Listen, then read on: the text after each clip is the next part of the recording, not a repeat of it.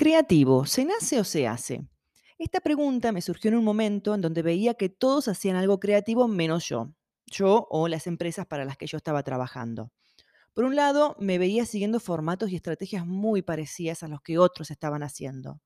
Por una cuestión de seguridad más que nada, pensaba, bueno, si el resto está haciendo esto y son más grandes que yo, es porque debe funcionar, ¿no? Entonces seguía al resto.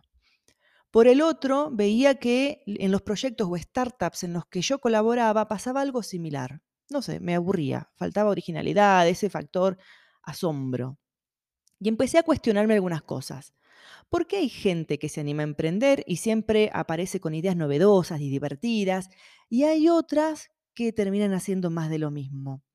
¿Por qué hay empresas en donde queda evidente que la creatividad fluye y otras en las que ya la página web aburre? ¿Son las personas? ¿Son los líderes? ¿Es una cuestión genética de personalidad o tiene más bien que ver con la educación y la experiencia? Te confieso que estas preguntas no son nuevas, me surgieron hace algunos años y que las volqué o volqué todas las, las, respuestas en un blog que habrán leído dos o tres personas nada más. Y hace unos meses, cuando tuve que cerrar mi último emprendimiento, que lo cerré por falta de ventas, volví a encontrarme con este blog y me encantó. Me encantó y me caí muy bien y me pareció valiosísimo, muy rico en contenido y con un planteamiento muy creativo. Y me pareció que no podía seguir ahí en la penumbra. Pero volviendo a las preguntas que me hice, a mí me gusta mucho leer, así que las respuestas las empecé a buscar en libros y me puse a leer y a leer y a leer y a leer.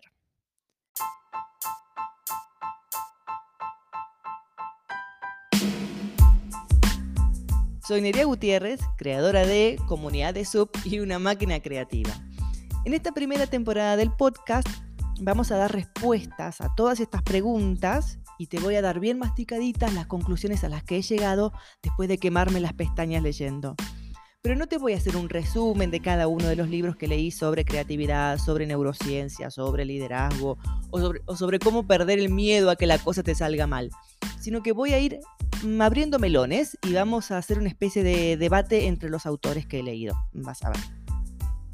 Si te ves muchas veces mirando lo que hacen otros o tu competencia para decidir sobre tu producto, o sobre qué decir o cómo comunicar, si tienes esa sensación interna de estar haciendo más de lo mismo, si sientes que tu equipo no está produciendo las ideas que te gustaría, que son un poco mediocres, que te aburren, no, no es por ahí.